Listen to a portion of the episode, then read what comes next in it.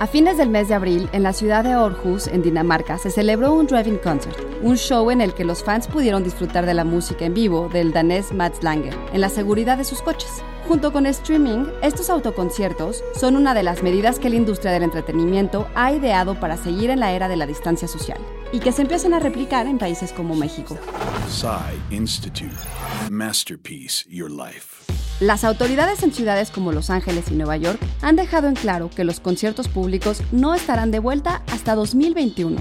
Muchos países de Europa y Escandinavia también han prohibido las concentraciones masivas hasta septiembre, aunque España está buscando organizar eventos de música en vivo a partir de mayo, aunque en etapas, aumentando gradualmente el aforo. Esta semana, el Foro Pegaso de Toluca en el Estado de México anunció que será el primer venue en probar el formato de autoconciertos como una forma de reactivar la industria musical. Ubicado en el Centro Dinámico Pegaso, el foro cuenta con una superficie activa de 12 hectáreas, en donde los aficionados podrán disfrutar de la música en vivo en la comodidad de sus propios autos.